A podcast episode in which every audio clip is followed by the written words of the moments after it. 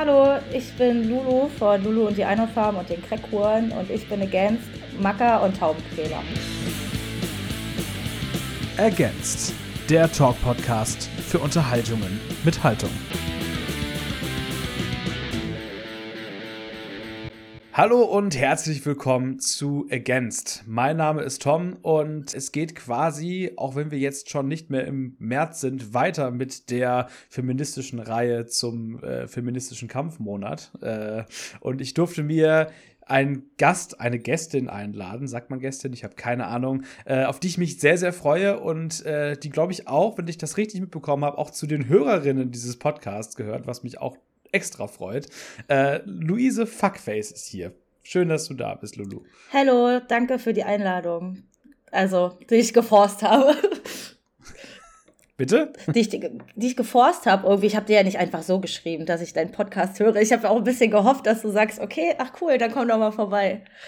Es ist mir eine absolute Ehre. Du hättest auch direkt einfach fragen können, darf ich in deinen Podcast kommen? Und ich hätte ja gesagt. Ja, aber mit ähm, der Ablehnung hätte ich vielleicht gar nicht umgehen können, hättest du Nein gesagt. Oder also oh. ja, deswegen. Hat ja alles geklappt. Genau. Ich freue mich auf jeden Fall, dass du hier bist, allein schon, weil ich jetzt, ich schicke immer meinen Eltern so die Folgen, die ich so mache. Und jetzt kann ich meinen Eltern schreiben, ja, jetzt ist Luise Fuckface bei mir zu Gast im Podcast und das finde ich schon großartig. Geil. Und deine Eltern so, okay. ja. Okay, wir müssen ihn dringend da rausholen aus diesen Kreisen. okay, äh, erste Frage. Alles Klärchenbärchen? Uh, ja, es ist ein Auf und Ab, sage ich mal, aber es ist, es ist alles Klärchenbärchen tatsächlich. Schön, schön. Das frage ich natürlich nicht nur ohne Grund. Das ist der Name des Albums mhm. von Lulu und die Einhornfarm, das, da wir heute aufnehmen, exakt vor einem Monat oh, äh, Happy Birthday. ist. Happy Birthday. happy Krass, ey, schon so lange One her, Month Alter. Anniversary. Ja. Mhm. Das ging schnell. Ja, krass. Wie, äh, wie war der letzte Monat nach Album-Release? Nach sieben Jahren, glaube ich, jetzt das, ja. letzte ist ja irgendwie ewig her. Äh, ja. Eigentlich total langweilig, es ist nichts passiert. es hat sich gar nichts verändert, ehrlich gesagt. Ist, ja. Okay. Aber ist auch schön, nicht? Wenn, wenn ja. nichts passiert, ist auch mal schön. Das stimmt, wir haben ja echt jetzt äh, genug Jahre hinter uns, in denen, ich meine, es passiert immer noch ständig was auf der Welt. Ja, das stimmt. Oh mein Gott, ja, das sollte jetzt gar nicht so klingen, aber in meinem Kopf zum Glück nicht so viel. Ja, nee, ich, ich verstehe schon, was du meinst. Ich, wenn man mal so durchschnaufen kann, ist, glaube ich, gar nicht so schlecht, habe ich das Gefühl. Mhm. Hm. Äh, hat es einen bestimmten Grund, dass das Album Alles Klärchenbärchen heißt? Oder war es einfach süß? Ja, süß auf jeden Fall ist es. Äh, ey, wir haben voll lange überlegt. Das Ding ist, wir wussten, also ist auch ein bisschen assi vielleicht. Ähm, wir haben uns erst für die Förderung beworben mhm. und haben dann erst angefangen, Album zu machen. Das heißt, es muss alles in einem super kurzen Zeitraum passieren, also Songs schreiben, Songs aufnehmen und sich was überlegen. Und normalerweise hatten wir dafür immer super lange Zeit und dann hat sich das einfach gefunden, dieser Name so. Und mhm. diesmal mhm. musste halt alles voll schnell gehen und wir haben echt überlegt, ey, uns ist nichts eingefallen. Und dann war es echt so eine Kurzschlussreaktion. Wir hatten eine Liste, wo ganz viel Müll drin steht. Also war auch, unser erstes Album heißt ja Ihr seid alle scheiße. Mhm. Ähm, und wir wollten es dann Ihr seid alle scheiße 2 nennen. Jetzt wird geheiratet. Das war so ganz, das war ganz oben. Aber dann dachte ich, nee, das ist so affig, ey. Es geht Der nicht. Der Klassiker, Electric Boogaloo. Oh, ja. Das, das, ja. Das nee. deutsche Electric Boogaloo. Ja, voll. Nee, und dann ist es alles Klärchenbärchen geworden, weil das ist mein, also mein bester Freund spielt ja auch bei uns äh, Schlagzeug, mhm. der Erbrecht Rörbrecht, und wir verabschieden uns halt immer mit einer sagt alles Klärchen und sagt der andere Bärchen und dann gehen oh. wir halt so, dann haben wir einfach das genommen. Fantastisch. Ja, ich wollte sowieso noch, ähm, ich glaube, es gibt ja einige Bands, die Förderung bekommen haben jetzt über Corona und ich finde das auch richtig cool, weil warum mhm. sollen immer nur Millionen teure Opernhäuser gebaut werden? Ne? Kann man auch mal Geld in die Einhornfarm stecken. Definitiv, ja. Ich find's auch so geil, weil hinten steht ja dann so gefördert durch, Deu also steht jetzt nicht Deutschland, gefördert durch Deutschland, aber, aber ich find's irgendwie auch geil, dass Deutschland mir sowas fördert, weißt du, so Find geile gut, Songs, ja. so wie Nazis zuscheißen und so, das ist schon, das ist schon lässig. Finde ich gut, ja, finde ich auch gut. Musstet ihr das irgendwie einreichen? Das fände ich ja total lustig. So, dann Set, musst du Setlist einreichen auf dem Vorschlag, so äh, Nazis zuscheißen, ich bin eine Schlampe, im Bus wird nicht gekackt. Und dann sitzt da irgend so ein Amtsschemel und denkt sich so, äh, Moment. okay, überweis mal die Tausender. nee, zum Glück ist es nicht so. Ich glaube, die Inimu, also die das ja entscheidet in dem Falle, ähm, die sind da sehr cool, divers und ähm, also vor allem was die Thematiken angeht, aufgestellt. Und ohne die wäre so viel gar nicht möglich gewesen die letzten Jahre. Also ich glaube, da, da ist so viel Kohle rausgeballert worden. Was ich wünschte, es wäre ein Standard, weißt du? In anderen Ländern gibt's mhm. das ja, glaube ich, auch schon so, dass KünstlerInnen mehr unterstützt werden, gerade so ihrer kreativen Tätigkeit. Und das war echt schön mal, also wir haben sonst immer alles selber finanziert und es war durch Touren auch immer so einigermaßen möglich. Aber es war geil, diesmal nicht so doll also so Leute runterhandeln zu müssen, weißt du, oder so rumfalschen müssen um Preise, sondern wirklich Leuten auch mal das zu zahlen, was, also was ich gehört für ihre super Arbeit so. Ja. Das war richtig nice. Ich, es tut mir leid für alle fürs nächste Album. Das wird wahrscheinlich nicht so gut laufen dann wieder, aber naja. Ja, man kann sich dann, dann wieder Zeit nehmen. Dann, dann geht's vielleicht. Ja, dann in den nächsten sechs Jahren dann vielleicht mal genau. wieder. Ja. Sehen wir uns wieder. Mhm. Ja. Ähm, nee, ich finde das, find das auch total gut. Vielleicht ist das jetzt mal ein Stein des Anstoßes, dass äh, da grundsätzlich mehr in die, gerade auch in die Szeneförderung halt gesteckt wird. Ich meine, die Kultusministerin ist ja jetzt die ehemalige Managerin von Tonsteine Scherben. Das mhm. ist ein mhm. guter erster Schritt. So. Yes. Vielleicht ja, passiert voll. da was. Ja. Du hast gerade eben schon erwähnt, dass du mit äh, Örbrecht, Rörbrecht, ich liebe diesen Namen, ich muss ihn erwähnen, und weiteren besten Freunden und Ex-Freunden äh, die Einhornfarm ja quasi auf die Bühne gestellt hast. Mhm. Bist du irgendwie so die beste Partnerschaftstrennungskommunikatorin der Welt? Wie hält man das denn aus, wenn eine Band mit drei Ex-Freunden und dann produziert auch noch ein weiterer Ex-Freund und so weiter und so fort? How? Ja, also ehrlich gesagt, also ich habe auch viel gelogen, das sind nicht alles meine Ex-Freunde. So, okay. also als wir die Band gegründet haben, waren es tatsächlich meine Ex-Freunde, bis auf unser Bassist Echi. Also es waren damals äh, Fabi und Philipp auch zwei beste Freunde.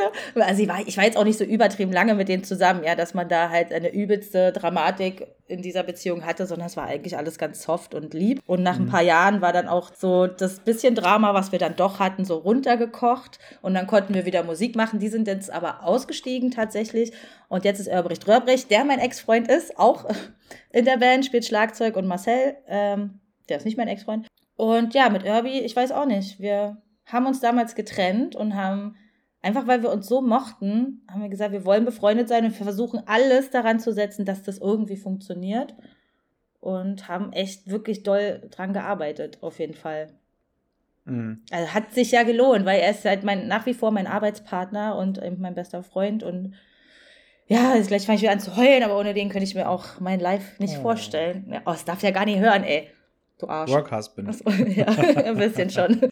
Aber scheint ja auch eine, eine äh, gute Methode zu sein, um spätere Bandmitglieder an Land zu ziehen, dann halt irgendwie. Also einfach mal in den Club gehen mit. Also, ja. Und was machst du so als Hobby? Ach, du spielst Schlagzeug. Das Perfekt. ja, tatsächlich. Eigentlich ganz geil. Ist halt jetzt ein bisschen hinderlich, dass ich einfach gar keinen Bock habe gerade. Aber ja, vielleicht, gut, vielleicht das, für später ja. wieder. Aber ich habe ja auch meine ja. Band, also meine Musiker alle da, weißt du. Deswegen, noch ist nicht Not am Mann so. Ja, das kommt mhm. dann später wieder. Was ich ganz spannend finde, ich habe dich ja gerade als Luise Fuckface vorgestellt. Oder Lulu, kann man auch sagen, heißt ja auch Lulu und die Einhornfarm. Ähm, hinter Luise Fuckface steckt ja aber eigentlich Maren Kiesig. ja. Und ich, ich habe auch da gerade so drüber nachgedacht, als du irgendwie darüber gesprochen hast, mit wem zusammen zu sein. Die sind dann ja wahrscheinlich eher nicht mit Lulu zusammen, sondern mit Maren, die Person so. Und ich hatte in meiner Recherche oft irgendwie Schwierigkeiten festzustellen, okay, wo höre ich jetzt ein Interview, wo Maren da ist oder wo ist Lulu? Also wo, wo hört Maren auf und wo fängt Lulu an? Kannst du das überhaupt trennen irgendwie? Kannst du das Weißt du das zu jedem Zeitpunkt? Mhm. Nee, eigentlich nicht. Eigentlich kann ich das gar nicht mehr trennen. Das ist schon alles eins und ich höre auf alle mhm. Namen gleich gut, wenn man mich ruft so. Und ähm, also manchmal schon, also ich habe mir Lulu gebaut, sozusagen als alter Ego, um überhaupt mich auf die Bühne zu trauen. Das hätte ich als Maren gar nicht gemacht. Die, mhm. Das war so mein Einstieg halt so. Da war ich viel selbstbewusster und auch manchmal arschiger. Also ich habe hab einfach mehr Sachen gemacht, so die ich mit Maren nicht gemacht habe, weil ich eigentlich relativ introvertiert bin.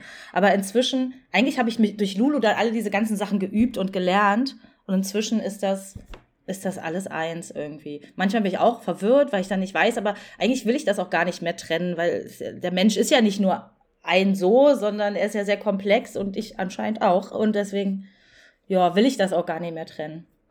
Mhm, voll schön. Lulu hast du jetzt auf jeden Fall ja auch äh, auf der Hüfte stehen, sage ich mal freundlich. Ja, kannst schon sagen, Arschbacke. ja, ja. ja. Ist es so, also um das zu erklären, du hast dir für das Musikvideo von Ich bin eine Schlampe, wo man ja die Zeile hört, ich tätowiere mir deinen Namen auf den Arsch, yeah, äh, mhm. äh, hast du dir für das Musikvideo dann tatsächlich Lulu mit einem Herzchen äh, während des Videos auf den Arsch tätowieren lassen. Und ich habe gehört, du hast irgendwo erzählt in dem Interview, dass du da, glaube ich, gerade deine Tage hattest und einen Tag vorher eine Covid-Impfung bekommen hast. Das heißt, du war, deine Schmerzempfindlichkeit war durch die Decke zu dem Zeitpunkt. Wirklich, ich war richtig enttäuscht von mir. Das, also, weil das hat so doll wehgetan. Oh. Also wirklich, ich dachte so am Arsch, hä, da ist doch eigentlich genug Speck, das müsste doch irgendwie gehen so und aushaltbar sein. Aber ich habe echt krass gelitten und ich glaube, das hat ja nicht lange gedauert, ja. Also der Tätowierer hatte vielleicht zehn Minuten gebraucht, aber das okay. waren richtig doll schlimme zehn Minuten für mich. Oh, ey. Scheiße. Ja. Ich will das nicht mehr mit den Tattoos. Äh, echt? Letztes? Ja. Nee, ich war ja schon wieder da, aber trotzdem, es, ey, es wird halt immer schlimmer. Ja. So, wenn man älter wird, das wird alles, die Haut wird so weicher und dünner und das tut alles viel doller weh. Ich weiß gar nicht, warum man das eigentlich macht. Hm. ja, ich, ich bin noch am überlegen, ob ich mich tätowieren lassen will, aber ich habe, glaube ich, meine Haut ist noch ein bisschen frischer vielleicht. ja. Äh, Wie alt bist du? 23. Ja, ach komm.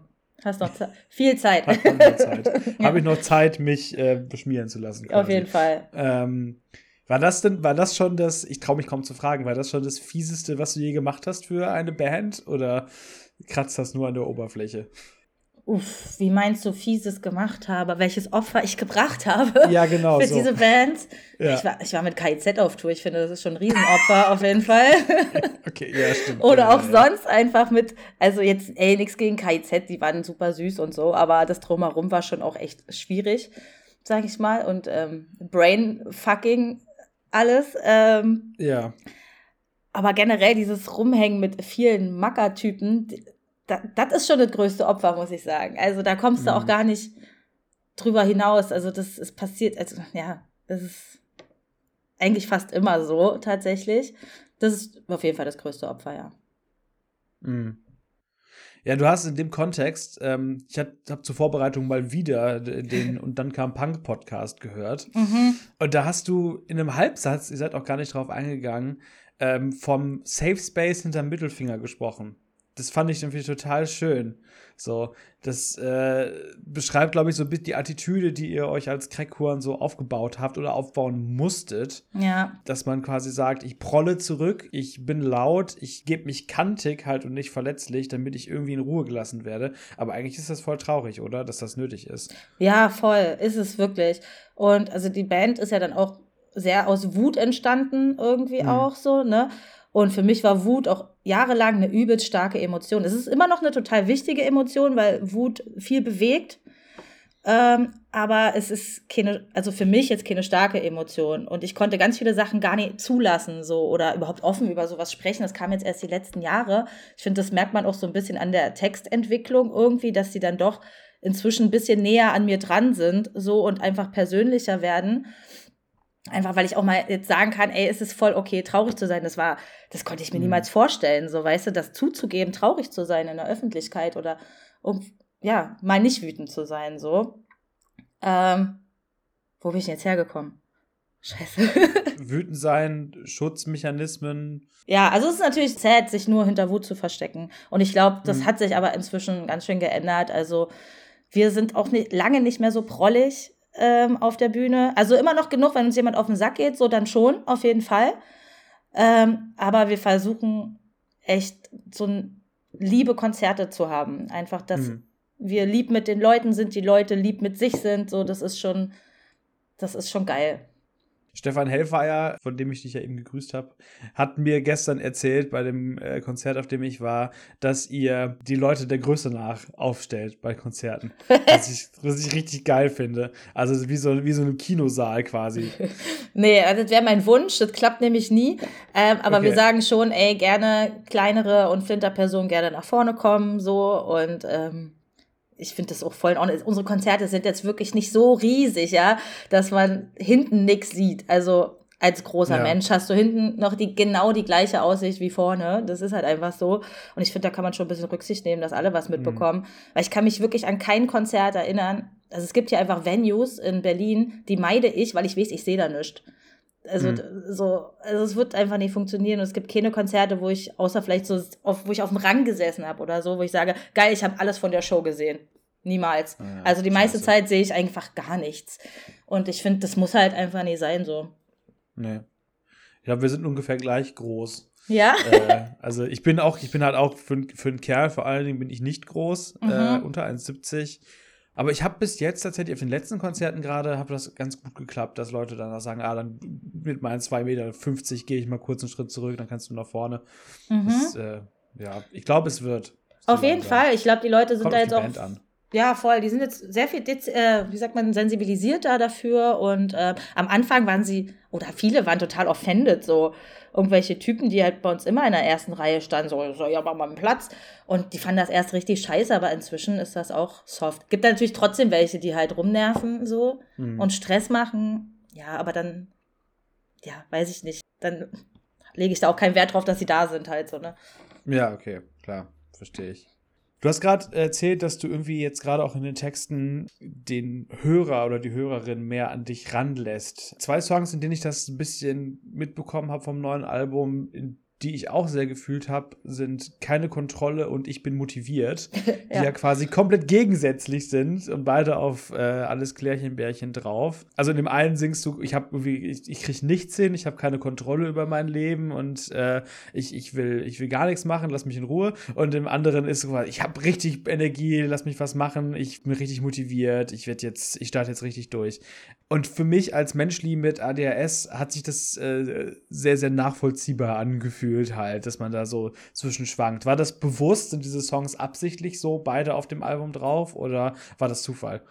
Nö, die sind halt einfach so passiert. Also das ist eh, also ich habe noch nie ein Album gemacht, wo ich gesagt habe, boah, das passt gut zu dem, das passt gut zu dem, sondern die sind dann halt mhm. einfach so da weil das, ich das gerade an dem Tag so gefühlt habe. Und das ist jetzt auch nicht so, dass ich ewig an so einem Song schreibe, vor allem nicht bei Lulu und die Einhornfarben. Das ist dann, wir sind, sind im Proberaum und dann machen wir das so in zehn Minuten irgendwie. Weißt du, wenn es sich auch noch reimt, geil. Ähm, und gerade dieses Ich bin motiviert, wie oft ich Pläne mache. Also ich weiß nicht, ob du den Podcast äh, zum Scheitern verurteilt kennst. Den, den höre ich auch sehr intensiv und da kann ich so viel relaten äh, was die Laura Larsson zum Beispiel halt immer erzählt. Sie macht sich dann tausend Pläne und genauso ist es bei mir auch. Ich habe 500 Fitness-Apps. Ich bin in drei Millionen Fitnessstudios angemeldet. Ich habe oh Sportsachen ohne Ende. Ich habe Laufschuhe. Du, ganz ehrlich, ich bewege mich nicht schneller als 3 kmh. So. Also ich habe das alles, weil ich das so gerne möchte und so gerne Pläne mache und mich dann auch so gerne sehe, dann in meinem Kopf und so und so wäre ich gern. Aber es passiert nie. Mhm. Ja. Ich kann es total nachvollziehen ich muss auch, also Pläne machen ist echt schwierig, weil wenn, dann muss ich sofort machen, sonst mhm. klappt es nicht. So. Ja, das stimmt. Und das ist schwierig. Mhm. Aber ich mache halt gerne Pläne, weißt du? Ja, ich liebe okay. das halt mhm. voll, mich dann so reinzusteigern und im Internet zu suchen und bla, solange ich da halt nicht meine Couch für verlassen muss, finde ich es total geil, weil ich natürlich weiß, ey, das ist jetzt essentiell und ich muss das jetzt wirklich machen, um mein Leben geregelt zu bekommen, dann, ja, dann muss ich auch sofort los eigentlich. Ja. Schreibst du die dann auch in deine Notiz-App, diese Pläne, mhm. wo auch deine Songideen sind? Ja, da steht auch viel drin, aber ich habe ich hab auch einen Terminplaner in, auf Handy und auch in so, hier, wie heißt das in, in richtig? für, der, mhm, für der Hand. ähm, und Analog. Die, genau, und diverse Notizbücher, wirklich diverse. Ich fange bestimmt jeden Monat ein neues Notizbuch an. Also nicht, dass ich das voll mache, das ist meistens so die erste Seite voll, aber das ist auch wieder so. Ich bin motiviert, ein neues Notizbuch Geil. voll zu machen. Ja. weißt du noch, was die letzte Notiz ist, die du in deine Notizen-App reingeschrieben hast? Warte, ich muss gucken. Nee, aus dem Kopf weiß ich das nicht, aber bestimmt irgendwas richtig Langweiliges. Vielleicht auch ein bisschen zu Ah, es ist, es ist eine Bestellnummer. Okay. Mhm. Ja, ach, und Muschi-Kraftbier. Ach, sorry, Muschi-Kraftbier. Kann ich jedem empfehlen. Es soll sehr lecker sein. Was ist, wo kriegt man das? Was ist das? Ich habe keine Ahnung, ich habe es mir einfach aufgeschrieben, weil das irgendjemand gesagt hat. Ich habe aber anscheinend vergessen zu googeln, jetzt um mich darüber zu informieren. Fantastisch. Ist das sowas, was du einfach irgendjemand das sagen hören und dann hast du das aufgeschrieben als Wort oder?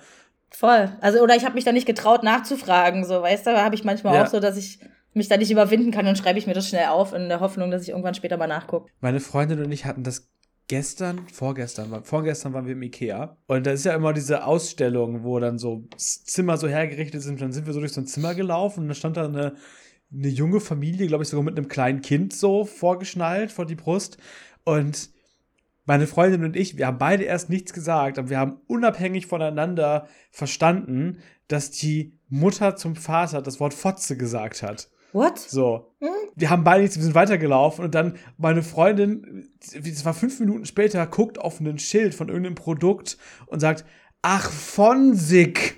Also es ah, war dann der ah, Produktname von dem ja. Ikea-Ding. Ich hatte Fotze verstanden. Oh so, ich auch. Und wir hatten uns beide nicht getraut, irgendwas zu sagen. Völlig empört innerlich gewesen sind. Wie redet die mit dem? ja. Ah Gott. Ja, aber nochmal zu der Notiz-App. Ich habe nämlich, mhm. ich bin draufgekommen, weil ich mir vor ein paar Tagen im Halbschlaf um 5 Uhr morgens, äh, ich benutze WhatsApp als Notiz-App quasi und schreibe mir da was rein, dann sieht man so schön die Uhrzeit auch, mhm. die, die, Worte Purdue, Purdue ins Handy geschrieben habe und ich habe keine Ahnung warum. Ich finde es absolut faszinierend. Geil. Aber hast ja. du gepennt? War das wie so ein Traum oder sowas? So ein Fiebertraum? Muss es gewesen sein. Geil. Ich hatte mir da, davor nämlich noch irgendwie Notizen für meine, für die Uni gemacht und so.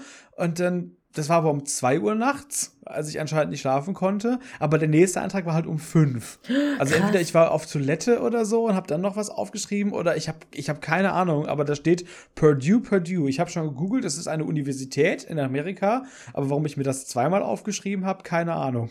Geil, vielleicht ist es nicht so, dass du halt im, im Traum redest, sondern du schreibst dir im Traum Sachen auf. Das wäre toll, wenn das ich im Traum so Songtexte schreiben könnte. Das wäre voll gut. Geil. Ich glaube an dich. Ich, glaub, ich bin gespannt, was das nächste wird, auf jeden Fall. Oh ja, ich auch, ich auch. Mhm. I keep you updated. Okay, cool. äh, ja, du hast in mehreren Interviews erzählt, dass die Einhornfarm für dich Urlaub fürs Gehirn ist. Mhm. Ähm, ist es auch ein Stück weit therapeutisch verschriebener Urlaub? ich weiß nicht, ob meine Therapeutin mir das jetzt verschreiben würde, ehrlich gesagt. Ähm, doch, aber wahrscheinlich schon, weil ich verbringe ja Zeit mit meinen Freunden so. Mhm. Also in dem Fall muss ich das nicht mal gendern, sind ja nur meine drei Freunde. ähm, und wir wir planen halt nicht viel durch. Also bei den Crackies ist es ja immer mit ein bisschen mehr Orga. Wir sind einfach mehr Leute, das ist einfach ein bisschen anstrengender. Dann singen wir ja nicht nur, sondern dann ta tanzen wir auch in Anführungsstrichen. Also hampeln da halt irgendwie rum und versuchen das einigermaßen synchron zu halten. Ähm, und da gibt es halt so viel drumrum, was irgendwie gebaut werden muss. Und das ist, mhm. das fällt ja alles weg bei der Einhornfarm. Deswegen, oh, hörst du? Leise. Oh. Ja, ich habe zwei Tauben da und ähm, Oh. Ich weiß noch nicht so richtig, was sie machen, weil eigentlich sind sie Geschwister. Aber ähm, sie, ja, ja also die eine liegt halt so im Nest und macht ihren Arsch halt hoch, was noch nichts heißt. Es ist jetzt nicht zwangsläufig was Sexuelles, aber sie will schon, sie will ein Nestchen einfach mit ihm haben. Mhm. Mal sehen, wo die Reise hingeht. Woher, woher erkennt man das, dass das Geschwister sind? Achso, ich habe die beide zusammen eingesammelt. Also die waren zusammen als Babys und die so, werden okay, genau oh. und meistens legen Tauben ja zwei Eier, also es kommt halt meistens zwei Küken äh, raus, genau. Und oh Gott, ist das süß. Ja, ich hier gucken. Wir haben sehr viel Hunde-Content gehabt in den letzten Folgen, jetzt haben wir Tauben-Content. Yes, ja cool. Stichwort Therapie. Du hattest in dem äh, Podcast, den ich zur Vorbereitung gehört habe, auch erzählt, dass du die Aufgabe bekommen hast, eine Pro- und Kontraliste zu machen bezüglich der äh, Crackhuren tatsächlich. Das war, glaube ich, irgendwie 2021. Mhm. Also wahrscheinlich bevor äh, Gefühle rausgekommen ist. Mhm. Ähm, hattest du tatsächlich da wirklich, gab es da Überlegungen, äh, die Crackhuren Crackhuren sein zu lassen? Oder zumindest für einen Moment? Ja, schon öfter mal. Ähm, aber jetzt nicht zwangsläufig wegen der Band oder sowas, sondern mhm einfach wegen dem Hassel drumrum und ähm, Also gerade während Corona war das total, war das für mich übelst das schlimme Jahr irgendwie. Also jetzt im mhm. Nachhinein selbst, da habe ich das noch gar nicht so realisieren können irgendwie. Zu Hause sitzt im Homeoffice und damals habe ich noch in einer sehr, sehr kleinen Wohnung gewohnt, also so 28 Quadratmeter. Und am Hochbett habe ich gearbeitet ähm, und habe eben die Songs geschrieben und die Musik gemacht und ich habe die anderen einfach nicht gesehen. Also es war, ich habe das alles allein mehr oder weniger zusammengebaut und der eigentliche Aspekt, warum ich in der Band bin, so, was mit anderen machen, der ist halt mhm. komplett weggefallen. Und ich habe mich in der Zeit so einsam gefühlt, dass ich schon dachte, was macht das denn ja eigentlich gerade für einen Sinn? Ich bin in einer Band, ich habe einen Hassel für neun Leute, aber mach gerade alles allein. Das funkt, das mhm. geht, es hat mein Kopf konnte das, ich konnte damit gar nicht umgehen so. Und da habe ich schon kurzzeitig drüber nachgedacht. Pff, das ist gerade so anstrengend, kann ich das eigentlich noch? Aber ich bin froh, dass ich mich auf jeden Fall dagegen entschieden habe, weil das ist das ist halt mein Baby, so, ja. ne? Und das ist mit so viel Liebe und so tollen Leuten verbunden, die ich gar nicht missen möchte, irgendwie. Was manchmal auch schwierig ist, weil, also gerade früher war das für mich, wenn jemand ausgestiegen ist, ne, war das für mich gleich eine, eine Freundschaftskündigung. Also ich habe das auch immer dann sehr persönlich genommen. Also, ja. weil ich so drin mit diesem ganzen Ding war und für mich das auch, wenn jemand bei mir in dieser Band war, hat er mich lieb gehabt, weißt du, ich meine?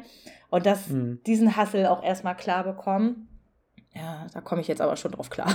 Zum Glück. Ähm, genau, also nee, im Moment kann ich mir nicht vorstellen, die Crackhuren sein zu lassen, auf jeden Fall. Das ist schon mal, das klingt gut. Er, er geht ja auch auf euer 20-Jähriges jetzt zu, so mhm. langsam. Krank, was ne? Was sehr, sehr Echt. cool ist. Krass, ne? Ja. Du hast gerade gesagt, wenn jemand bei dir in der Band ist und ich, musste so an, ich, ich spreche ständig über Peter Fox in Podcasts. Ich habe im letzten schon über Peter Fox gesprochen. Der wehrt sich total dagegen, wenn er so rausgestellt wird im Kontext von Seed. Ich weiß nicht, ob du das weißt. Mhm. Wie ist es bei dir und der Einhornfarm oder bei den, also bei der Einhornfarm steht dein Name quasi vorne auf dem Etikett drauf.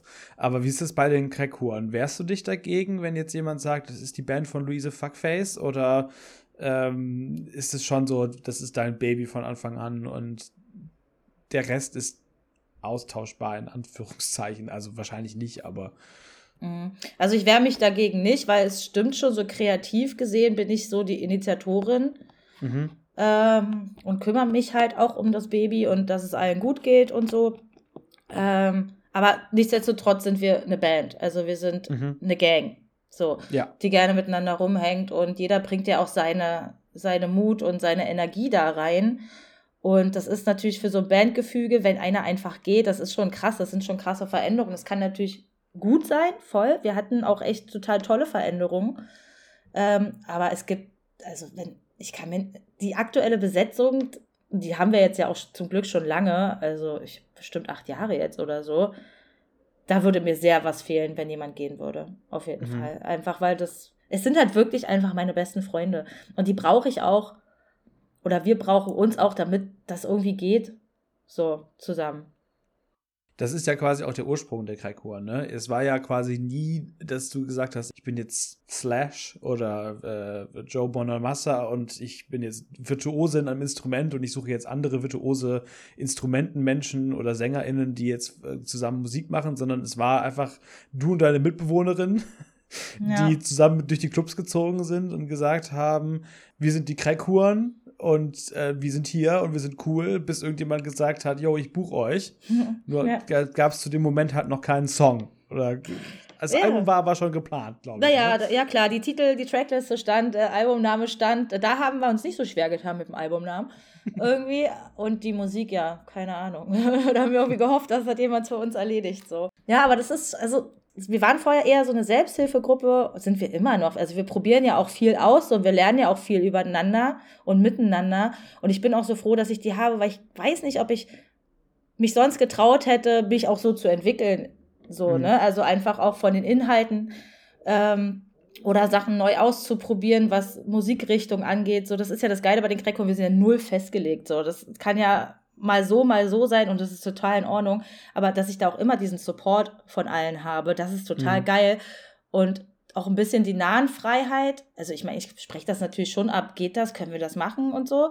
Aber schon die nahen Freiheit, da mein Ding musikalisch zu machen und eben den Rücken immer freigehalten bekomme. Das ist schon wirklich Gold wert, sowas. Glaube ich. Du hast dann auch erzählt, dass du die Kreikuren quasi auch deshalb gegründet hast, weil du schon immer, auch als Kind schon berühmt werden wolltest. was ich total lustig fand, so. Weil, es ging mir genauso. Ich weiß nicht warum, vielleicht weil ich auch in einem kompetitiven Haushalt irgendwie aufgewachsen bin, in so eine Akademikerfamilie rein. Ich erinnere mich genau, dass ich als Kind Leuten erzählt habe, dass ich unbedingt einen Nobelpreis gewinnen will. ja. Es war mir auch relativ egal welcher. Aber Hauptsache so, ich glaube, ich glaube, meine irrationale Angst war, dass ich nicht von der Menschheit vergessen werden wollte. Total. So. Ja. Mhm. Weißt, kommt das bei dir aus einer ähnlichen Richtung oder was war so, kannst, weißt du das noch, was so dein, woher der Wunsch kam, berühmt zu sein? Ja, voll. Ich wollte halt was Besonderes sein. Ich mhm. wollte eben, ja genau wie dieses, ich will auch nicht vergessen werden, ich will gesehen werden auf eine Art. Gleichzeitig bin ich aber total introvertiert. Das heißt, ich konnte nicht einfach mich in den Mittelpunkt stellen und alles andere ist mir, also was heißt egal, aber ich, das habe ich mich einfach nicht getraut. Und deswegen musste ich da mir irgendwas bauen, irgendein Konstrukt, mit dem ich mich traue, das zu machen. Ja, also ansonsten, ich habe alle Folgen und alle Staffeln Popstars gesehen und ich habe mir so gewünscht, ich wäre da, aber ich hätte mhm. niemals mitgemacht. Ich hätte mich niemals getraut, da mhm. mitzumachen. Mhm. Ums Verrecken nicht. Ich habe in, äh, in der Schule immer Singen verweigert, weil ich auch nicht vor den Klassenkameradinnen singen wollte. So und habe mich das nie getraut. Und ich habe das echt dieses mir so hingebaut, dass es einigermaßen klar geht. Aber dieser Wunsch war immer da, auch wenn ich das früher vielleicht gar nicht so zugegeben hätte, weil es voll uncool ist. Mhm. Ähm, also war. Nee, ist total, ja. Ist, genau. Jetzt bist du Luise Fuckface und bist hm. irgendwie natürlich auch, gerade mit den Crackhuren, eine Szeneberühmtheit, würde ich sagen. Ziel erreicht? Hm. Nee, ich bin ja immer noch arm, was soll denn das, ey? das bringt mir ja gar nichts. nee, also Ziel erreicht noch lange nicht. Also, erstens habe ich übertrieben Bock, neue Mucke zu machen und geile neue und mich auszuprobieren und sowas. Und ich will einfach immer noch dass diese ganzen Mackers sich verpissen in der Musikszene mhm. und dass es einfach ein, ein lieb, lieber Place für alle wird und dass es diverser und toller und da will ich noch hin und da würde ich gern noch dabei sein, sage ich jetzt mal, ja. um das zu erleben. Deswegen mache ich jetzt, also mache ich jetzt mal noch nicht den Platz frei. Ähm, ja, genau. Also wir sind noch, wir brauchen noch ein bisschen. Ich glaube, äh, wir brauchen dich auch noch ein bisschen als äh, Bannerfigur dieser yes. Bewegung dann ein bisschen. Was ich ja äh, faszinierend finde, oder ich finde dich ja, ich finde dich als Person und als Figur in beidem Sinne sehr besonders, weil du alles, was du machst, auf deine ganz eigene Art machst. Gerade wenn ich das jetzt zum Beispiel vergleiche mit jemandem wie, sagen wir mal, Ren von den Petrol Girls, deren Attitüde ist ja quasi Wut und jedem, der quasi gegen meine feministische Agenda ist, hau ich auf die Schnauze. Das ist so ein bisschen der Vibe. Bei ja. dir ist, du hast auch gesagt, du hast auch viel über Wut gemacht, aber gleichzeitig habe ich das Gefühl, dass bei dir so eine gewisse kindliche Unschuld mit dabei ist auf gewisse Art und Weise. Also eine gewisse Kindlichkeit. Ich meine, irgendwie, wenn du so äh, Songs bei den Crackern hast wie äh, Ich und mein Pony, sein Name ist Ronny, wir reiten in den Sonnenuntergang und sowas. Und das wechselt sich dann halt ab mit, mit anderen Songs, wo es dann um Sex Positivity geht oder um psychische Probleme oder um Drogen oder was weiß ich. Ähm, ist das gewollt oder hat sich das so entwickelt oder ist, bist das einfach du? Ich glaube, das bin einfach ich. Also das ist halt mein Humor einfach. Ich, mhm. ich finde es schon auch geil, mal so auf den Tisch zu hauen und, und auch assi zu sein und so in einem bestimmten Kontext. Aber gleichzeitig bin ich so eine Reality einfach viel zu höflich. Und habe auch ganz doll das Bedürfnis, lieb gehabt zu werden. Das beißt sich dann oft mit diesem, mit diesem Mackerhass, den ich habe. So, mhm. weil ich dann trotzdem noch diesen Flex in mir spüre. Eigentlich will ich doch auch, dass der mich mag, so warum auch immer. Ähm, ich weiß nicht, ob da irgendwie was Kindliches noch drin ist. Bestimmt irgendwas, was ich da auch mit verarbeite, auf jeden Fall. Da, so weit bin ich noch nicht in der Therapie. Ähm, aber ja, also ich will, ich will ja nicht, also klar, manchmal brauche ich das, wütend zu sein, damit ich meinen Platz bekomme. Aber mein Ziel ist ja sehr, auf, auf diesem Platz mich wohlzufühlen. Ja, und ich will den nicht verteidigen müssen. Ich will ähm, nicht die ganze Zeit kämpfen müssen, sondern ich will irgendwo ankommen und ich will, dass es schön ist.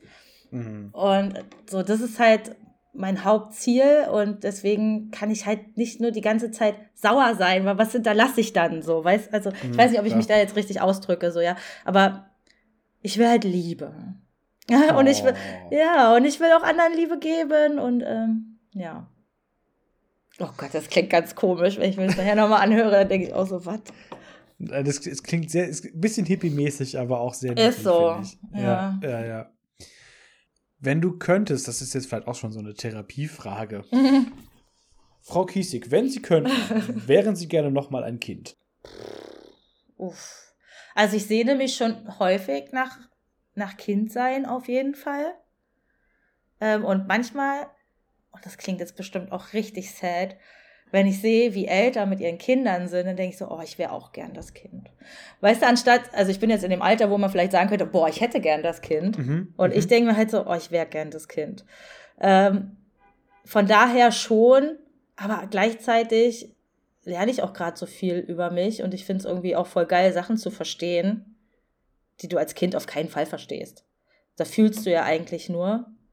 Und hm, ich weiß nicht, es hat ich weiß nicht, ob ich noch mal gern Kind wäre. Also es ist auch schon geil, sich keine Sorgen zu machen und rumgetragen zu werden. Das muss man schon sagen. Mhm. So, und ich mich hat lange niemand mehr rumgetragen. Aber ich glaube, ich glaube, eigentlich bin ich froh, dass ich jetzt schon groß bin. Oh.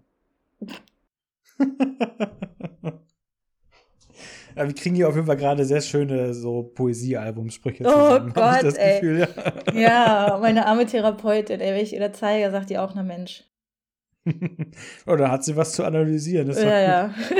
ich habe gerade meinen Therapietermin verschoben, weil die Deutsche Bahn mal wieder Ärger macht. Das ist immer dasselbe. Oh je, also dein ja. Termin wäre am Montag gewesen.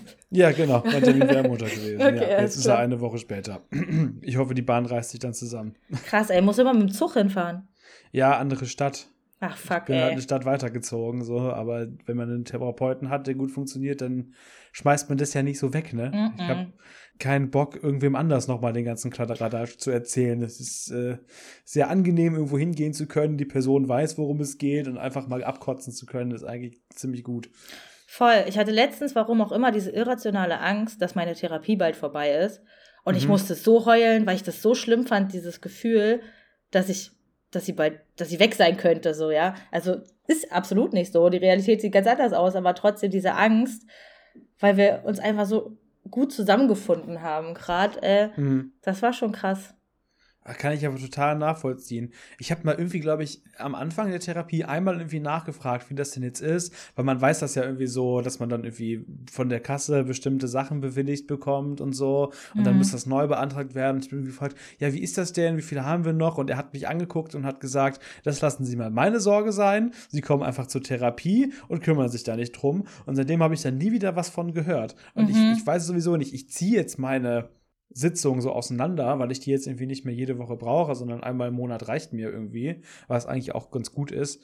Und vor allen Dingen, weil ich nicht eine Stunde fahren will jede Woche ja. ähm, hin und zurück. Dann. Aber deswegen irgendwie, ich habe keine Ahnung. Ich bin da total in so einem schwerelosen Raum, weil ich habe keine Ahnung, wie viele Sitzungen ich noch habe oder wie er das macht oder wie er das verlängert. Keine Ahnung. Aber kann ich total verstehen. Findest du das entspannt oder macht dir das Angst? Jetzt, wo du sagst. Oh no! Oh nein. Finde find ich es nicht ganz so gut. Aber ich glaube, normalerweise denke ich da nicht viel drüber nach. Ich bin jetzt aber auch an so einem Punkt meiner Therapie, wo ich das sehr gerne mache, da sehr gerne hinfahre, das sehr gerne nutze, das auch manchmal brauche. Die mhm. letzten Tage waren jetzt gerade auch psychisch nicht so gut aber wo ich jetzt das Gefühl habe, dass ich nicht in ein bodenloses Loch fallen würde, wenn ich jetzt plötzlich nicht mehr hingehen könnte. Mhm. Und das gibt mir dann ein bisschen Lockerheit dahingehend so.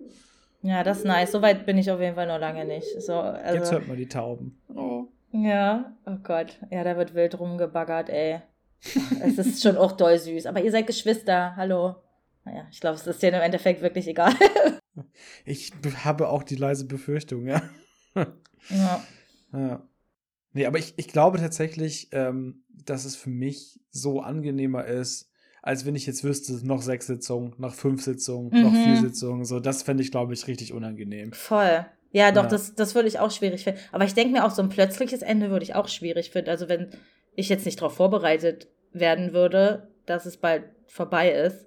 Ich glaube, sobald ich, solange ich das auch so fühle, dass ich Angst habe, dass es vorbei ist, ist es ist, nicht vorbei. Genau. Wird es ja keinen Grund geben, das zu beenden. Und ja, ah, ich bin so froh auf jeden Fall, dass ich sie habe. So. Das, ja.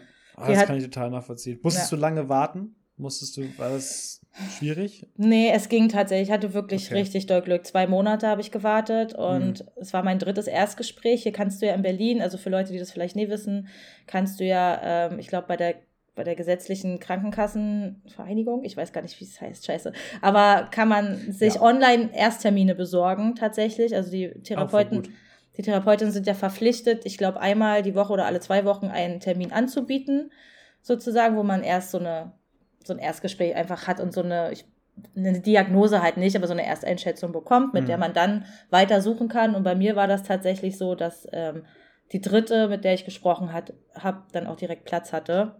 Ah, super. Und ja, das war, ey, pff, da bin ich auch so dankbar für, also auch das, dass es sofort gematcht hat, so, ne. Es kann ja natürlich auch sein, dann passt es nicht. Und dann hatte ich auch schon Schiss, was mache ich denn, wenn es nicht passt? Und dann muss ich vielleicht wieder warten, obwohl gerade vielleicht irgendwelche Töpfe aufgemacht wurden, mit denen ich gar nicht, die ich gar nicht selber handeln kann. Mhm. Halte ich dann einfach durch mit einer Therapeutin oder Therapeuten, mit der ich nicht oder mit dem ich nicht klarkomme? Wie handle ich das? Aber es hat zum Glück alles funktioniert so.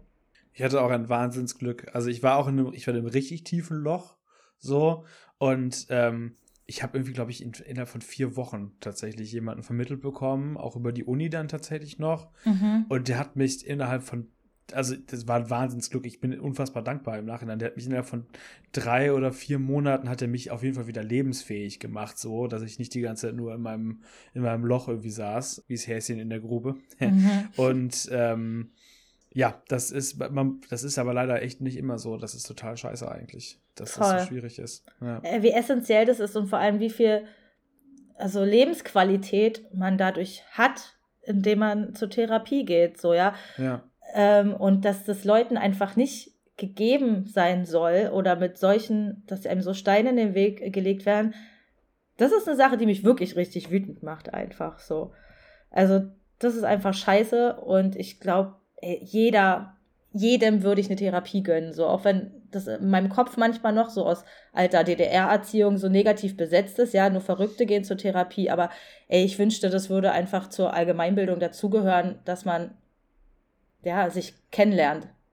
Selbst. Das ist so ein krasses Stigma. Das ist so, ich habe da auch, ich führe da regelmäßig Diskussionen drüber und ich vertrete wirklich die feste Meinung, dass jedem Menschen Therapie hilft. Mhm. Natürlich muss man das irgendwo wollen, das ist mir auch klar. Aber ich, ich führe echt auch im, in meinem Privatleben oft Diskussionen mit Menschen, wo ich das Gefühl habe, boah, du bist ohne das in irgendeiner Art und Weise despektierlich zu meinen, das ist ja immer das, was man nicht vermittelt bekommt, ne? Mhm. Dass man so, ich, ich halte dich nicht für verrückt oder ich halte dich auch nicht für depressiv, aber du bist überarbeitet, dir geht es nicht gut, bitte lass dir helfen, sprich doch mit jemandem, so. Ja, total. Ähm, ja.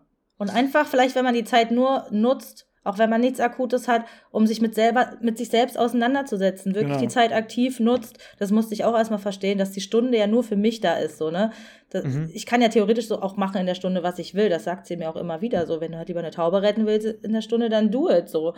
Und dass man einfach aktiv eine Zeit für sich nimmt. So, das ist, glaube ich, schon, das ist schon echt auch geil so. Ich sag sehr oft geil. Es tut mir leid.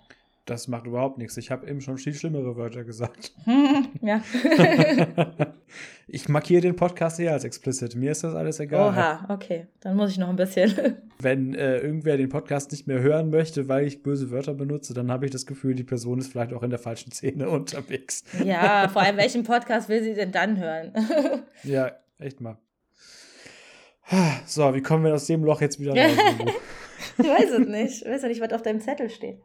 Oh, einiges. Zum Beispiel die Frage, lernt ihr eigentlich für die Crackkur Choreos? Also mhm. macht die, trefft ihr euch irgendwo und lernt irgendwelche äh, Tänze für, ich meine, früher war es alles Macarena, glaube ich, ne?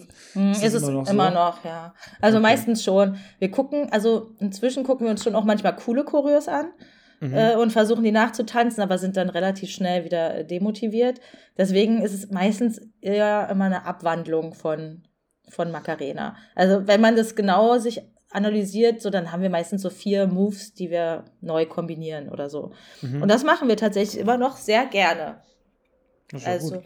ja, ist auch ein bisschen Entspannung so irgendwie und auch ist auch geil halt einfach Scheiße zu labern und halt schlecht zu tanzen. Ist schon schön. das ist ja die Brand quasi. Eben. Ne? Man sollte die ja nicht untergraben. So. so. Das, das sagen Ichi doch auch immer. Ah, wollen wir vor der Tour noch mal proben? Nee, dann wären wir zu gut. Ja, ich wette, die proben richtig viel. Äh, ich schwöre, die proben richtig viel. Wahrscheinlich. Ja. ja. So, ich habe noch eine Frage zu, zu Songs von dem Album. So, okay, cool. Das machen wir jetzt noch. So. äh, wo du gerade gehustet hast, das nehme ich jetzt direkt zum Anlass. So. Das lasse ich jetzt auch im Podcast. Es gibt einen Song auf dem neuen Album, auf dem du on track hustest.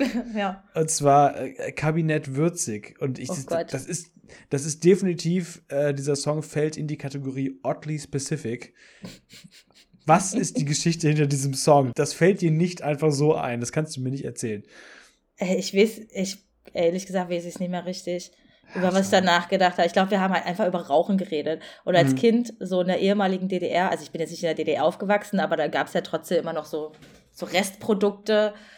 Ja, aber man hat halt gewisse, ich weiß nicht mal, ob es überhaupt eine DDR-Marke ist, Kabinett, ehrlich gesagt. Aber auf jeden Fall war es damals so, dass mein Onkel hat Kabinett würzig geraucht. Und wir haben dann mhm. immer bei dem halt Kippen geklaut.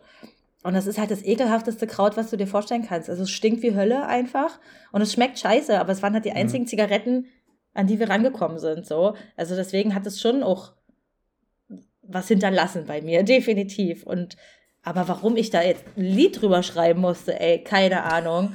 So vor allem, das sage ich ja dann auch im Lied, ich habe den Text ja noch ein bisschen geändert. Ich habe das Lied über Kabinett Würzig geschrieben und dann sagt mir jemand, ey, die gibt's doch gar nicht mehr. Ich so, hä? ach krass, seit zehn Jahren. Und das singe ich ja auch im Song. Die gibt's schon seit ja. zehn Jahren nicht mehr. Wo hast du denn die Kabinett Würzig her? Ja. Und dann hat sich das so ein bisschen verselbstständigt. Und dann sage ich ja am Ende noch, ey, frag mal deinen Kippendealer, ob er noch Westeis hat. Ich weiß ja. nicht, ob er noch Westeis kennt. Ist ja verboten inzwischen. Das sind auch Mentholzigaretten. Ja. Und die habe ich ja geliebt, ey. Also wenn man Zigaretten lieben kann. So, die habe ich sehr geliebt. Und die vermisse ich tatsächlich ein bisschen. Also ich rauche halt jetzt nicht mehr. Jetzt vermisse ich sie nicht mehr so stark. Aber Gut. ich habe sie auf jeden Fall sehr, sehr doll vermisst, ja. Ja, ich bin ein bisschen traurig, aber es wird wahrscheinlich zu Recht verboten sein. Keine Ahnung. Ich hab's nicht weiter verfolgt.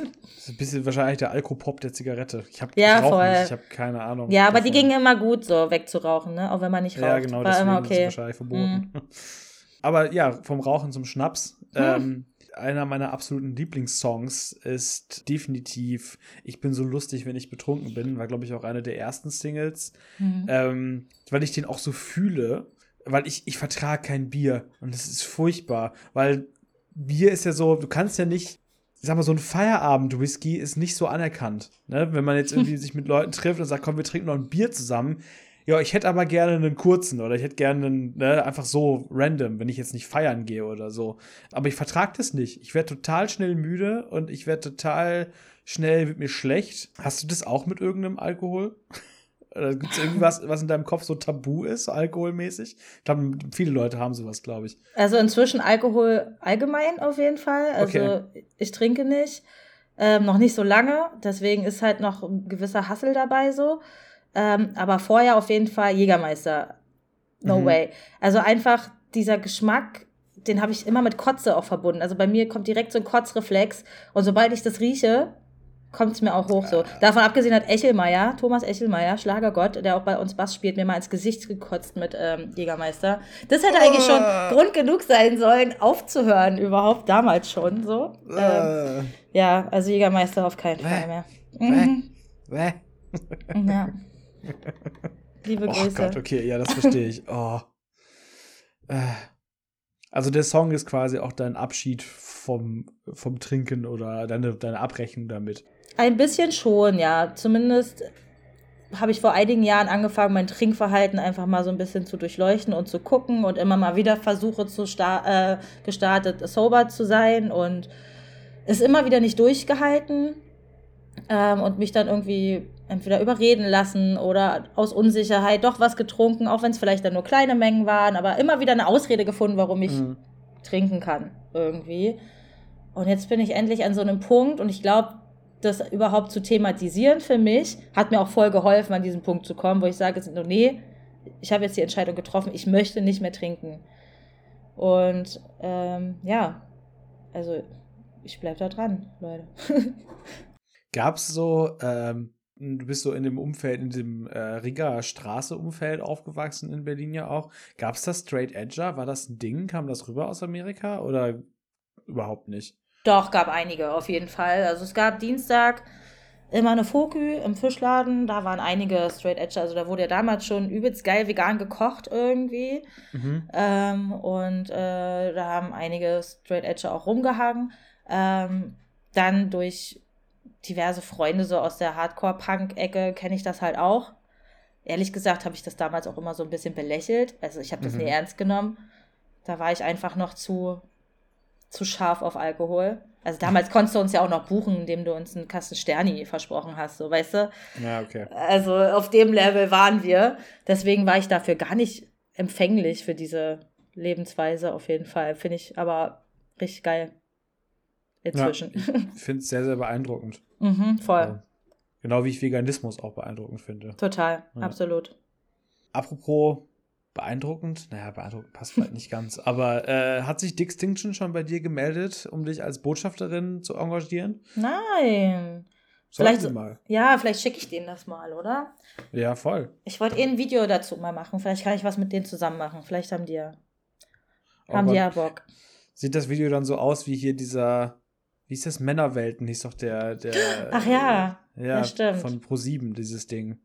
Das nee. Das war, äh, Nee, ich werde einfach nur meinen mein Dropbox-Ordner mit den ganzen gespeicherten Dickpics veröffentlichen, denke ich. Mhm. Und dann ja, direkt gesperrt werden auf allen Kanälen. Ich glaube, so wird es laufen.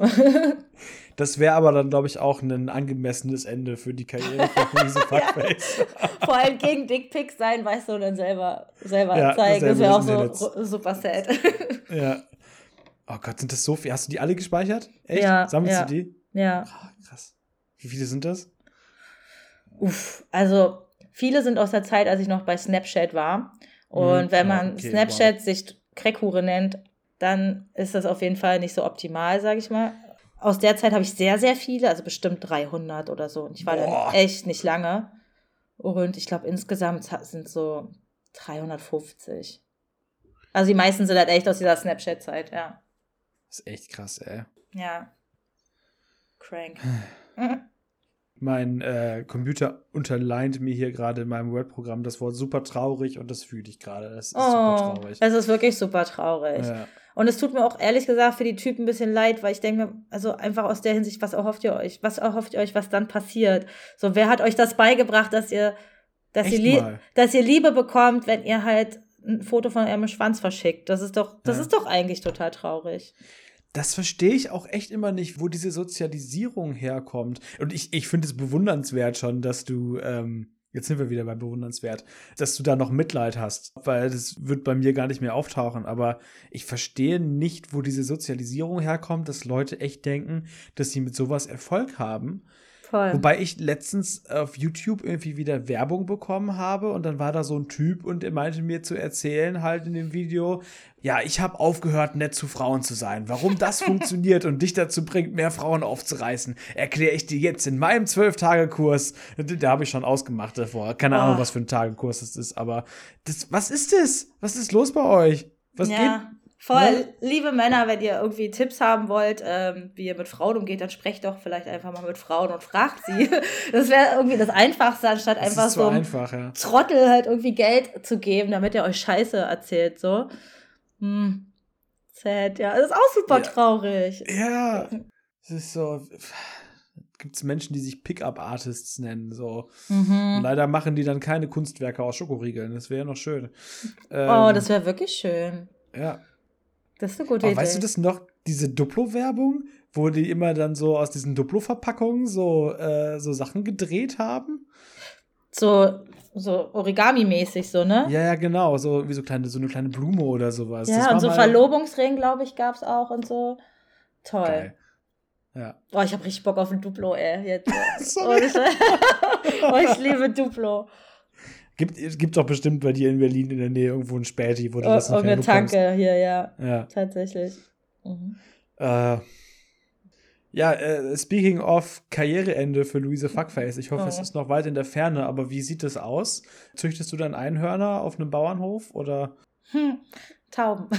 also, Tauben, ja, wahrscheinlich, ja. Ja, das wäre wirklich schön. Ich hätte wirklich gerne ein Grundstück, aber also ein großes Grundstück mit all meinen besten Friends und Tieren, ganz viele Tiere, äh, Tieren, denen, denen ich helfen kann. Aber ich habe auch ein bisschen Angst, weil ich glaube, ich wäre so ein Tiermessi, wenn ich nicht aufpasse. Äh, so ein Horder. Ja, ja. voll. Und dann wäre das auch ein bisschen sad. Ähm, aber hauptsächlich Tauben. Ich würde gerne so eine Taubenvoliere machen für, ja, für Tauben, die halt nicht mehr raus dürfen in die Stadt zurück, die irgendwelche Verletzungen haben. Ähm, ja, da hätte ich richtig Bock drauf, ey. Lebensziel, muss... verrückte Taubenfrau quasi. Ja, auf jeden Fall. Bin ich ja so jetzt schon. Also das habe ich ja schon erreicht. Nur halt mit einer Voliere und Geld. So, das wäre das wär's auf jeden Fall. Hm. Hast du da noch irgendwelche Pläne, wo das Geld herkommen kann? Du hast ja schon äh, total krass viele witzige Jobs auch gemacht. Du hast mal hm. Frozen Joghurt verkauft, mhm. du hast mhm. mal äh, Beauty-Boxen eingeräumt, die man mhm. so monatlich bestellen konnte. Äh, ich glaube, aktuell machst du so Kundenservice, sowas, ne? Im Homeoffice. Nee, ich habe äh, letztes Jahr gekündigt.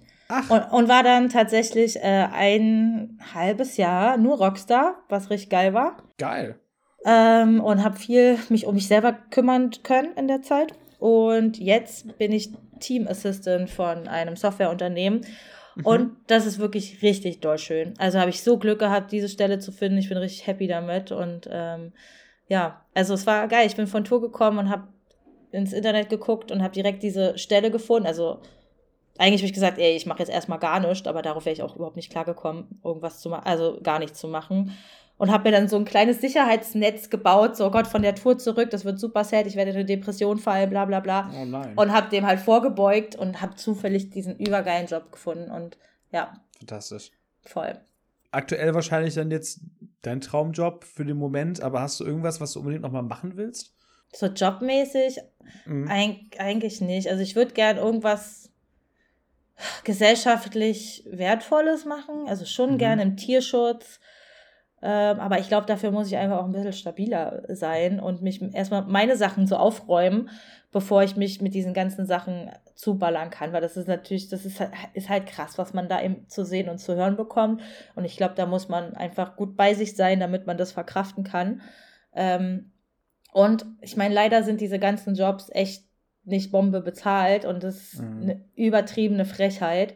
Und deswegen sollte ich da zumindest nicht diesen finanziellen Druck haben, sondern das einfach gerne, also ich würde gerne einen Job machen, den ich auch so richtig doll aus Überzeugung mache, mhm. ohne dabei aufs Geld gucken zu müssen. So, das wäre das wäre schon richtig geil. Und ich weiß nicht, ich weiß, keine Ahnung, ob ich für immer Musik mache, so, aber ich würde auf jeden Fall gern für immer, na doch, Musik machen schon. Ob auf der Bühne stehen, weiß ich nicht, aber ich würde mhm. schon gern weiterhin Musik machen, weil ich liebe es halt voll, diese Entstehung, weißt du, von der kleinen Idee und von der kleinen Floskel zu auf einmal einem fertigen Track, das ist, das ist einfach geil, wie das sich der entwickelt Voll. und so. Ich liebe diesen Prozess total. Das hätte ich mir niemals zu trau äh, träumen gewagt früher, weißt du, als ich noch die No Angels gefeiert habe, so. und äh, dass es so weit gekommen ist und das würde ich auch ums Verrecken nicht aufgeben, weil mir das so viel Energie und Kraft gibt und so. Ähm, ja, wäre natürlich geil, wenn ich einfach Geld hätte ja. und, und äh, nicht gucken müsste, okay, wie erfolgreich ist das jetzt und wie finanziert sich das. Aber hey, naja, so ist mhm. es halt, das Leben. Ja, die lassen mich immer noch nicht zu Wer wird Millionär. Das Frechheit. ist auch mein, äh, mein Zukunftsplan. Nein, ist es nicht, aber so, das wäre das wär schön. Mhm. Oder mal irgendwo beim Lotto gewinnen oder so. Nicht, dass ich spielen würde, dann kann man auch nicht gewinnen, aber. Richtig. Ja. Ja. Das ist es so, ne? Es ist so. Das denke ich mir manchmal, wenn man irgendwie so wieder hört, äh, ja, jetzt hier Deutsche Bank wird entlastet für 3,4 Milliarden, das reicht wahrscheinlich gar nicht, für 103,4 Milliarden. Ja. Äh, und dann denke ich so, gib mir doch mal, ich brauche nicht so viel, gib mir mal so 0,0001 Prozent davon ab. Mhm. Das sind dann 100.000 Euro, dann bin ich für die nächsten zehn Jahre abgesichert. So, das wäre doch schön. Ja, damit könnte ich so. sehr viele Taubenvolieren bauen, auf jeden so. Fall. Ja. ja.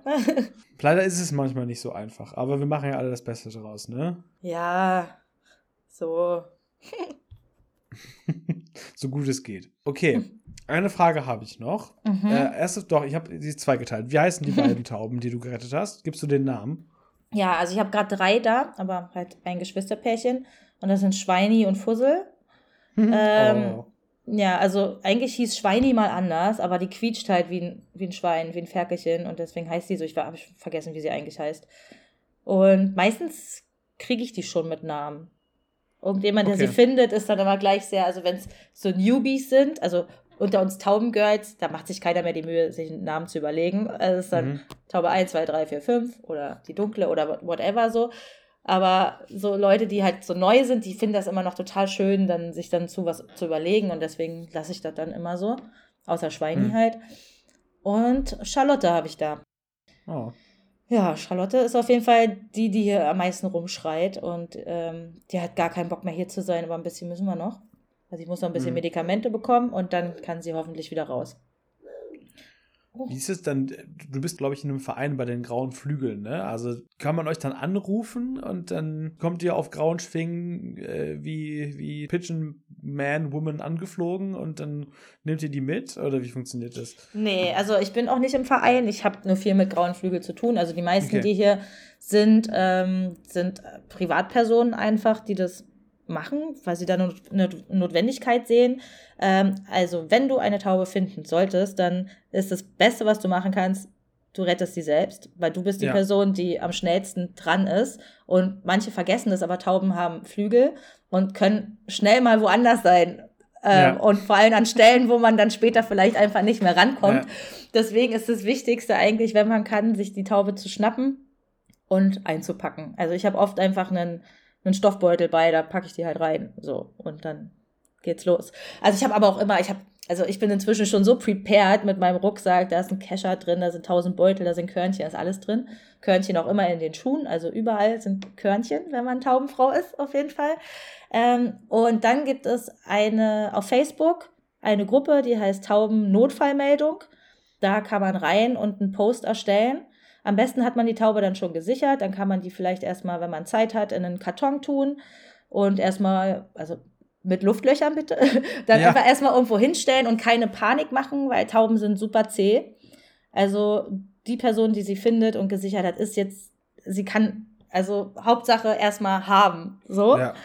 Ähm, und dann schreibst du dann diese Notfallmeldung rein, am besten die Postleitzahl, wo du bist, und dann vernetzen sich dort alle PepplerInnen oder Pflegerinnen, genau. Und dann guckt man, wie man weiter verfahren kann. Es gibt leider halt nicht so viele Tierart, äh, Tierarztpraxen, wo man sie hinpacken kann, weil viele sind nicht ähm, vogelkundig. Das ist eine Zusatzausbildung, die der mhm. Tierarzt oder die Tierärztin selber bezahlen muss.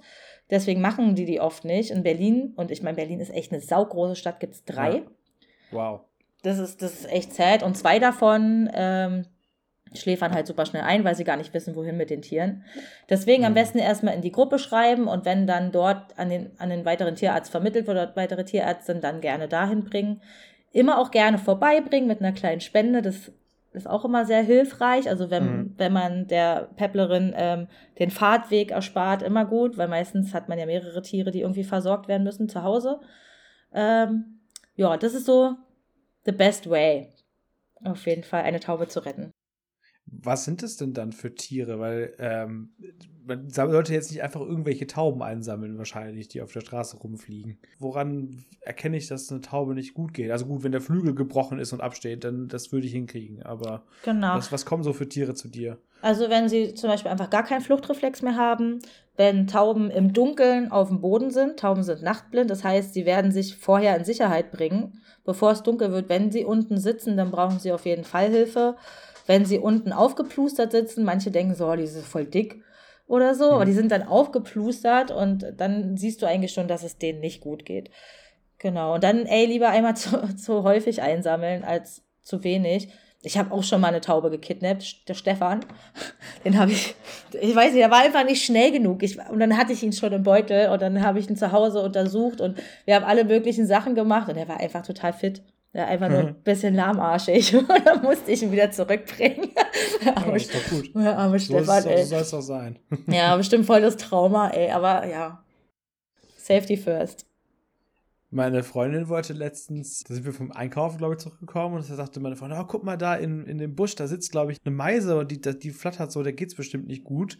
Und dann haben wir da geguckt und dachten so, oh, der irgendwie, die ist am, am Boden, die kann nicht fliegen oder so. Und dann mhm. gucken wir da näher und dann flatterten da plötzlich zwei Meisen raus, zusammen. Und dann Bitte? haben wir festgestellt, okay, vielleicht ähm, waren das doch keine gebrochenen Flügel, sondern eher Frühlingsgefühle, die da am Start gewesen sind. Das kann schon sein, ja. Also wenn man aber Vögel längere Zeit auf dem Boden sieht, dann sollte man schon mal genauer hingucken. Ich meine, bei Tauben, mhm. okay, die sind ja ständig auf dem Boden. Das wundert mich halt auch, wenn ich fütter, dann kommen die oft angerannt, anstatt angeflogen. Und ich denke mir halt so, Mann, was ist das denn? So, ja. Könnte doch viel schneller gehen, eigentlich.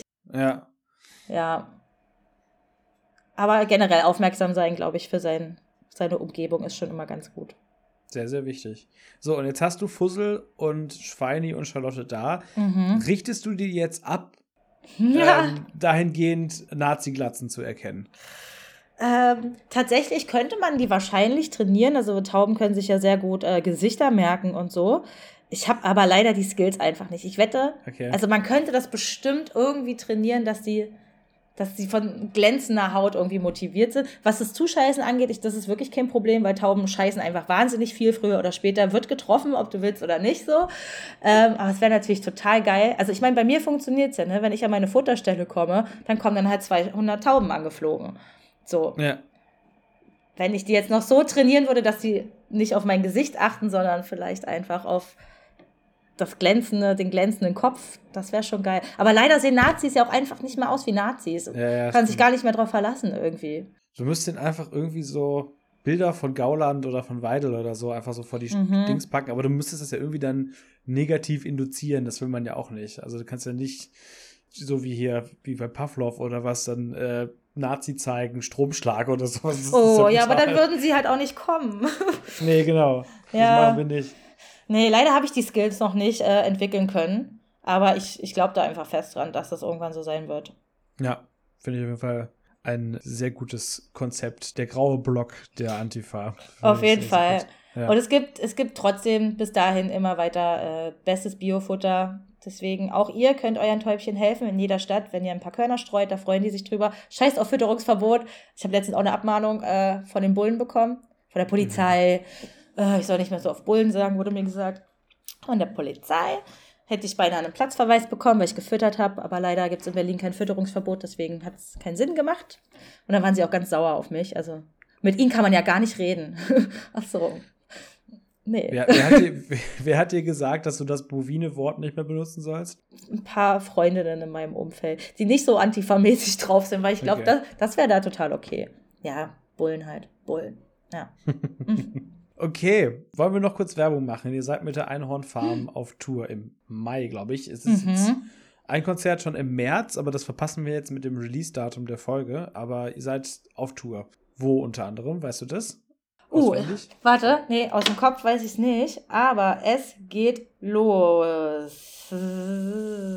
Das stretchen wir jetzt. Scheiße. Warte, ich hab's sofort. Ich hätte mich ja auch mal vorbereiten können. Ich faules Stück. Ja, ich ja auch. also, es geht los. 24. Mai sind wir in Jena. Dann sind wir Yay. in Oberhausen, in Würzburg, in Offenburg. Da war ich noch nie. Keine Ahnung, wo das ist überhaupt. In Kassel, das wird richtig schön. In Karlsruhe sind wir in der alten Hackerei. Da chillen wir in unserem Romantikhotel. Also, wenn ihr mal in Karlsruhe Urlaub macht, zufällig, dann fahrt ins Küblers äh, Küblers Erlebnishotel, glaube ich, heißt es. Geil. Das, das, ist einfach wunderschön. Das ist das lustigste Hotel, was ich mein Leben lang gesehen habe. Äh, dann sind wir im, am 1. Juni in Bern. Das ist auch der schönste Ort der Welt, im Rössli. Da sind nur geile Leute, da gibt es ein Taubenmanagement, was ich ja liebe, also in diesem Club. Fantastisch. Also da, das ist mein Zuhause eigentlich.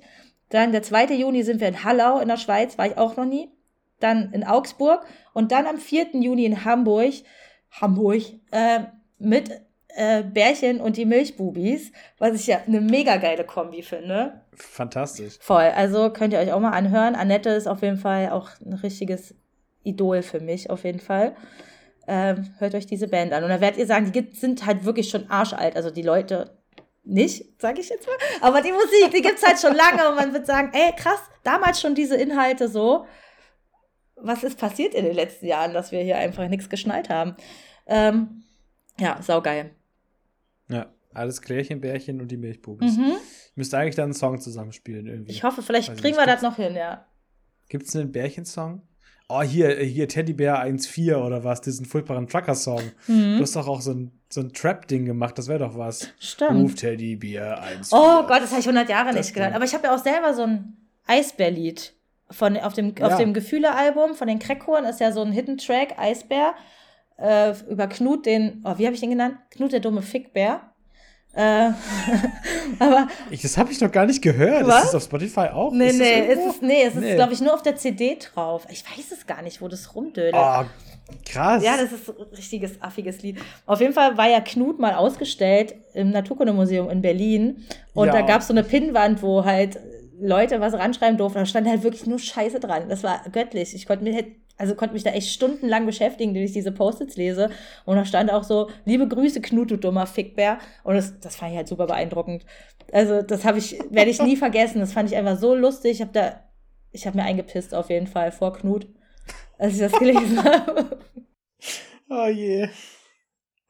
Ah, was haben, womit haben die gerechnet, ne? Muss man auch Ja, sagen, wirklich. So. Ich finde das ja geil, das ist, ey. Das, das, ist Berlin, wa? Das, ach, das wäre überall passiert, ey. Auf jeden ja, Fall. Stimmt. Wenn du die Möglichkeit hast, dann schreib Scheiße irgendwo ran. Das ist super. Ach, was aber auch so, ja, das ist so das Wahrzeichen unserer Stadt. Lass die mal ausstopfen und ins Ach Museum Mann, stellen. weißt du, dann haben die den auch so hässlich ausgestopft. Der sah ja wirklich schlimm aus, ey. Das kannst du doch nie machen. Er ist so eine Legende. Man muss ihn ein bisschen mit Respekt behandeln irgendwie hier. Er ist ein Rockstar. Voll. Ja. So, ich finde, das ist ein sehr schöner Zirkelschluss. Also, die Frage an das Klärchenbärchen ist hiermit beantwortet. Nein, das Bärchen ist ausgestopft im Museum. Ja. oh Gott. Okay, vielen Dank, Lulu, dass du dir die Zeit genommen hast. Es war mir eine große Freude. Und äh, ja, dann noch der klassische Sermon am Ende. Äh, abonniert den Kanal. Oh, kennst du das? Ralf Rute ist ja strittig. Mhm. Ne? Es ist mir bewusst so. Aber der hat mal ein Werbeparodien-Video gemacht. Und am Ende hört man dann die Musik von Ice.de, von der Ice.de-Werbung. Ja. Und dann hört man, abonniert den Kanal, nal, nal, nal, nal, anal, anal, oh anal. oh, ist das dumm. Toll. Das ist super dumm, aber das ist so ein Moment, wo ich dachte, okay, das Humorlevel hätte ich dir nicht zugetraut. Mhm. Hut ab. Anal, alles super. So, jetzt ist es wirklich, jetzt sind wir wirklich am Ende. Bitte. Also, äh, wenn ihr möchtet, lasst eine Bewertung da. Klickt euch mal auf Instagram rein unter adpod-ergänzt und wir hören uns beim nächsten Mal wieder. Es gibt hoffentlich tolle Gäste. Ich habe Dinge in Planung und ja, ihr werdet sehen. Wir sehen uns. Danke, Lulu. Es war großartig. Danke auch. Und ja, bis dann. Bis zum nächsten Mal. Ciao. Tschüss. Ergänzt. Der Talk-Podcast für Unterhaltungen mit Haltung.